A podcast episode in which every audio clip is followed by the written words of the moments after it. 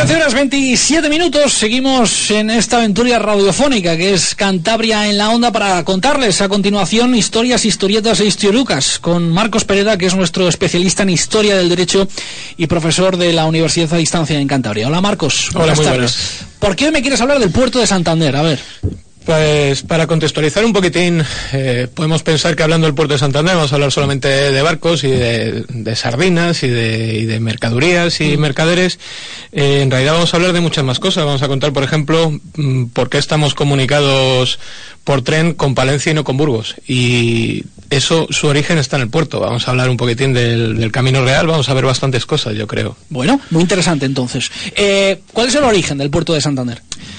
Bueno, el origen del puerto de Santander, eh, estamos hablando de un puerto de un puerto natural. Santander seguramente tenga el puerto más más sencillo en lo natural, más agradecido para de toda de toda la cornisa cantábrica aquí en aquí en Cantabria, eh, principalmente por la bahía. Es un puerto con el que se puede hacer mucho tráfico mercante sin ningún tipo de problema porque los barcos entran a la bahía en, en fila india, pero que además está muy protegido de los ataques porque como también los, los atacantes tienen que entrar en fila india es muy fácil de, es muy fácil de defender. Es una especie de, embudo, ¿no? Para que la gente se haga una idea, más o menos. Claro, todos, todos los grandes puertos de la, de la antigüedad tienen, tienen esta misma, tienen est- esta misma idea. Entonces el puerto de Santander, que como digo, naturalmente era un puerto muy, muy agradecido, era un puerto muy agradable, eh, tiene un desarrollo bastante grande durante, durante la Edad Media, principalmente a raíz de, del siglo XII, cuando le conceden el fuero.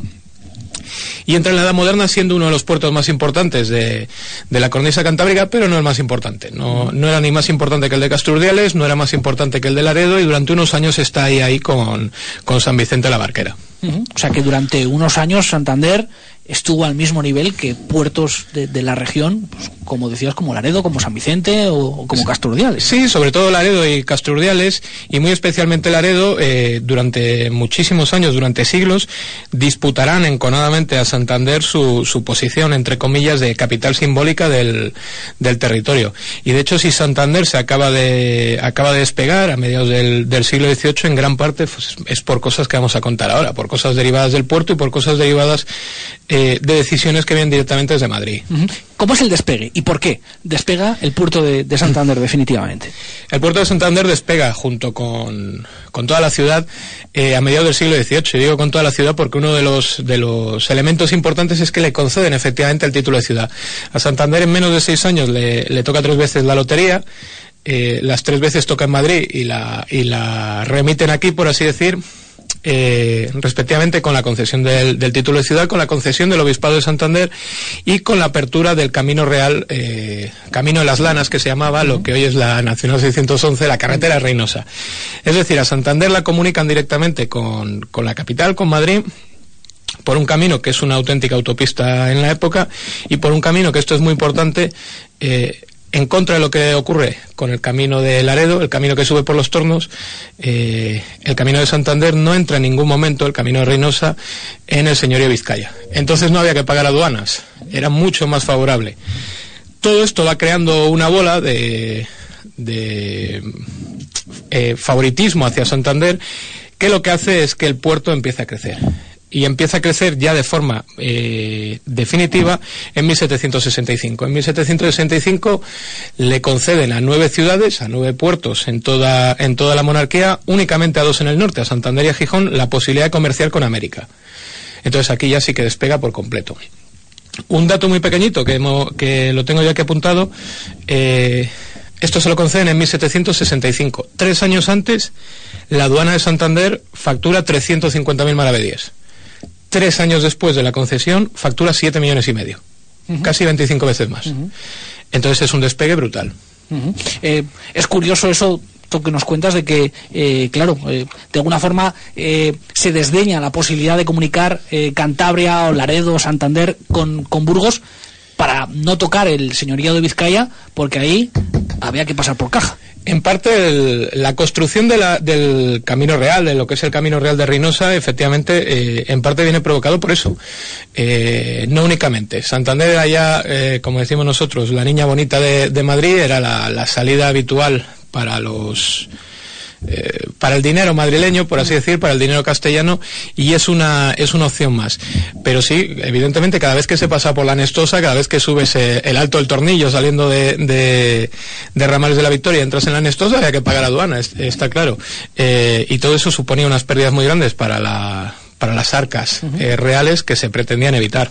Bueno, está bien. Eh, ¿qué, vicisitudes ha tenido que, pasar luego el, puerto de Santander eh, a lo largo de los últimos 200, 300 años? Pues el puerto eh, sube brutalmente, como digo, en la segunda mitad del, siglo XVIII. En 1785 al puerto de Santander le conceden cualidad de consulado no al puerto de Santander, a la ciudad de Santander, pero vamos, lo gobernaban los, los, los burgueses del puerto. Santander se empieza a poblar con, con, gente de dinero que viene de otros sitios, con comerciantes vizcaínos, con comerciantes castellanos. El consulado empieza a tener una importancia brutal a nivel político en, en, todo, este, en todo este territorio. De facto, en lo comercial se independiza el consulado de Burgos, eso ya es importante. Eh, de facto en el siglo XIX el consulado de Santander, el puerto de Santander, los burgueses de Santander, eh, presionarán mucho para que la salida por, por tren sea directamente a Madrid por Palencia y no por Burgos. En principio iba a haber una una radial, entre comillas, eh, por Quintanilla Burgos y el puerto de Santander presiona precisamente para eso, para asfixiar a Burgos y que Burgos no supusiera en ningún momento un, una contrapartida comercial a lo que era a lo que era propiamente Santander. Es decir, que lo que se busca de alguna manera es aislar a Burgos o digamos que de alguna forma también tachar a un competidor directo económicamente para Santander como podía ser la ciudad de Burgos y se pretende de alguna forma obviar o que las mercancías pasen de soslayo, que no toquen Burgos y que vengan desde Madrid o desde la meseta directamente a Santander vía Palencia y no vía Burgos. Por completo, por completo. Eh, se cuenta para ello con, con ayuda en la zona de en la zona de Palencia, en la zona de Reynosa, la llamada arinocracia, eh, que son comerciantes que, con perdón, se forran eh, llevando cereales españoles, cereales castellanos a América y ellos lo que quieren es pasar directamente a través de Santander. Eh, entonces todo esto va, va combinándose para que en el siglo XIX el puerto de Santander sea muy potente y aquí se acometa el segundo gran cambio del puerto de Santander, que es crearlo tal y como es ahora. Eh, la llamada, lo que llaman hoy en día la rampa de Sotileza, si, si alguien se acerca allí cualquier, cualquier día podrá ver que la propia pared eh, tiene restos de las olas. Las olas rompían allí de allí hasta el mar es todo terreno ganado al mar, igual que gran parte del, del, puerto que rodea la bahía, toda, no solamente la parte de Santander, sino toda la zona de, de Camargo, de Muriedas, todo eso es terreno ganado al mar. Es terreno ganado al mar eh, en buena medida gracias a una compañía inglesa que se llama Santander Harbour, que lo que quería era sacar eh, por, el puerto, por el puerto de Santander, eh, ya no hablamos solamente de cereales, sino también minerales de hierro las minas en Cantabria tienen muchísima importancia durante el siglo XIX, minerales eh, metálicos, ni siquiera solamente de hierro. Y aquí vienen los ingleses, se adelantan un poquitín, exactamente igual que ocurre, que ocurre en Bilbao con, con las ferrerías, se adelantan un poquitín, meten muchísimo, muchísimo dinero y van conformando, van rellenando toda la bahía y van haciendo el puerto tal y como es ahora, eh, que ha ido avanzando a lo largo de los años. Podemos ver fotografías de hace 50 o 60 años que el puerto no es igual que ahora mm. y seguramente dentro de 50 o 60 años lo volveremos a ver y veremos que la bahía cada vez es más pequeñita y el puerto es más grande. Bueno, es curioso, Marco, todo esto que nos estás contando, eh, porque quizás la carretera de los tornos pues está como está, hay que salvar, lógicamente, eh, una dificultad montañosa muy importante, pero esa comunicación, como decías, quedó un poco olvidada, entre comillas, por parte de Cantabria para no pagar los correspondientes tributos a Vizcaya, para no pasar por, por la Nestosa, que es por donde discurre esa carretera de, los tornos, y luego, como es curioso también, cómo ha quedado Cantabria condicionada en sus comunicaciones eh, con la meseta, eh, porque la carretera del escudo sigue siendo eso, la carretera del escudo, que es la que comunica directamente Cantabria con Burgos, porque de alguna forma se quería aislar a Burgos y se da preponderancia o se da, digamos que, eh, mayor relieve a la comunicación de Cantabria con la Maseta vía Palencia. Mm. bueno, eh, deja de ser, o no deja de ser curioso, cómo todo eso nos sigue afectando de alguna forma hoy en día. Sí, claro, lo, que se llama, lo que se sigue llamando hoy en día la gran T de las comunicaciones en Cantabria, que son los, los, dos trenecitos que tenemos, que tampoco tenemos más. poco más, sí. Eh, esto tiene todo su origen eh, a finales del siglo XIX y principio del siglo XX, y en realidad lo que está, lo que está reproduciendo es la salida del Camino Real, la salida del Camino Real de, de Reynosa. Insisto en la importancia de la relación entre Reynosa, que era una villa muy rica en, la época, con burgueses eh, adelantados a su tiempo, con mentalidad mercantil muy, muy avanzada, entre Reynosa y Santander. ¿Y de dónde le venía a Reynosa esa capacidad eh, económica? Ya... Porque Reynosa, Reynosa es la villa por eh, la villa, perdón, por donde pasaba toda la salida de la harina, uh -huh. de los cereales y anteriormente de la lana castellana, uh -huh. de camino al puerto de Santander. Uh -huh. Si hubiera, eh, si el camino real que se, se, hace entre 1749 y 1753. Eh, como dices tú ahora, en lugar de ir por Reynosa, hubiéramos arreglado el puerto de, de los Tornos, eh, por ejemplo, llamado de los Tornos de San Fernando, perdón, eh, a lo mejor cualquier villa del norte de Burgos, de esa zona, de la, de la zona de la merienda de Montija, pudo tener o podría haber tenido en el siglo XIX un desarrollo similar al de Reynosa, porque al final por donde pasan las, me las mercadurías eh, se establecen burgueses, se establecen mercaderes, eh, avanza entre comillas, si estamos en la edad moderna, el sector servicios, claro. llega la riqueza, etcétera, etcétera. Eh, no es casualidad que cuando el puerto de Santander empieza, empieza su despegue, o mejor dicho, cuando ya está establecido su despegue y en el siglo XIX empieza a tener más importancia y más preponderancia en la vida política y no solo en la económica, la burguesía santanderina, se cree también en lo que ha acabado siendo el Banco de Santander. Mm. Al mismo tiempo que estos que los ingleses vienen aquí con la con la Harbour Company de Harbour of Santander, eh, se crea también el, lo que ha acabado siendo el Banco Santander y empieza a fluir dinero para todos los lados. Claro. Eh, ¿Qué nos queda por saber de la implicación del puerto de Santander con la ciudad, con la región y qué supuso históricamente para, para nuestra comunidad. Bueno, perdón, históricamente eh, es evidente que es un motor económico de, primer orden. Eh, en la edad moderna o digamos hace 400, 500 años fue un motor económico de primer orden eh, porque como digo era un puerto muy muy agradecido, muy muy sencillo. Fue un puerto que de alguna manera era tan agradecido que también provoca parte del paisaje que tenemos hoy en día en Cantabria, es decir, eh, aquí se podían hacer los barcos de una forma muy sencilla y barcos muy buenos. Eh, para hacer barcos necesitábamos talar bosques. Mm. También podía salir por aquí los cañones de la fábrica de cañones de la Cavada y Lérganes. Para hacer cañones también teníamos que talar bosques, entonces tenemos las zonas altas de Cantabria en muchos lugares eh, están completamente peladas, no tenemos bosque, pensamos en Lunada, por ejemplo. Eh, Lunada no es que sea así siempre, es que es, lo, hemos ido, lo hemos ido dibujando.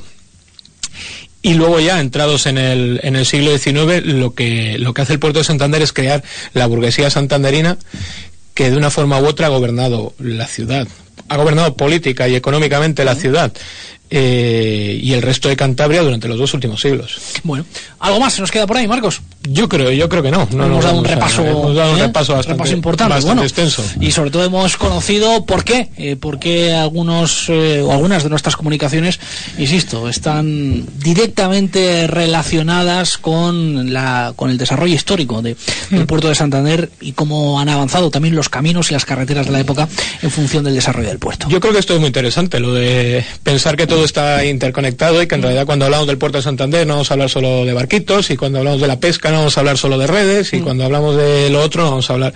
Eh, está todo interconectado y mm, hablando efectivamente de los barquitos, como, como hemos sí. estado hablando, pues a lo mejor hemos estado contando también, eh, pues eso, por qué la Nacional 611 va, va por Cañeda y eh, por qué esa vía fue más importante en el siglo XVIII que la vía de Lunada, que la vía de los Tornos o que la vía de Piedras Luengas. Bueno, está muy bien. Marcos Pérez, especialista en Historia del Derecho y profesor en la UNED de, de Cantabria. Gracias por estar hoy aquí en Cantabria en la Onda y hasta la semana que viene. Gracias a ti.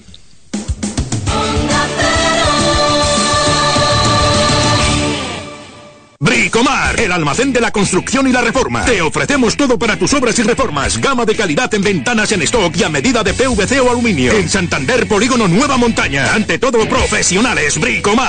Bricomar. Quería decirte lo especial que eres, lo feliz que me has hecho estos años. Por eso quiero sorprenderte con un... ¡Oh! ¡Un regalo! ¡Qué bien! Te iba a decir que quería un perfume, pero único, ¿eh? Creado para mí como los de la aromateca. Te hacen el tuyo personalizado, hasta la etiqueta. ¡Ay, Cari! ¿Cómo me conoces? Claro, si esa era la sorpresa. Un perfume solo para ti. La aromateca en la calle Burgos 9 en Santander. Ven y descubre tu fragancia única y exclusiva. La aromateca. El placer de crear tu propio perfume. Síguenos en Facebook. Empieza la macro liquidación por traslado de Tifón Hipermueble en Astillero, con todos los muebles a precio de coste, hasta un 70% más baratos. No te pierdas la macro liquidación de Tifón Hipermueble en Astillero Bo, calle Prosperidad 50. Millones de niños refugiados están huyendo de sus hogares para salvar sus vidas y ahora afrontan otra terrible amenaza, el frío invierno. Las bajas temperaturas pueden hacer que estos pequeños mueran de frío. Tú puedes ayudarlos. Hazte socio de UNICEF. Llama ahora al 900-907-300 o entra en unicefayuda.es.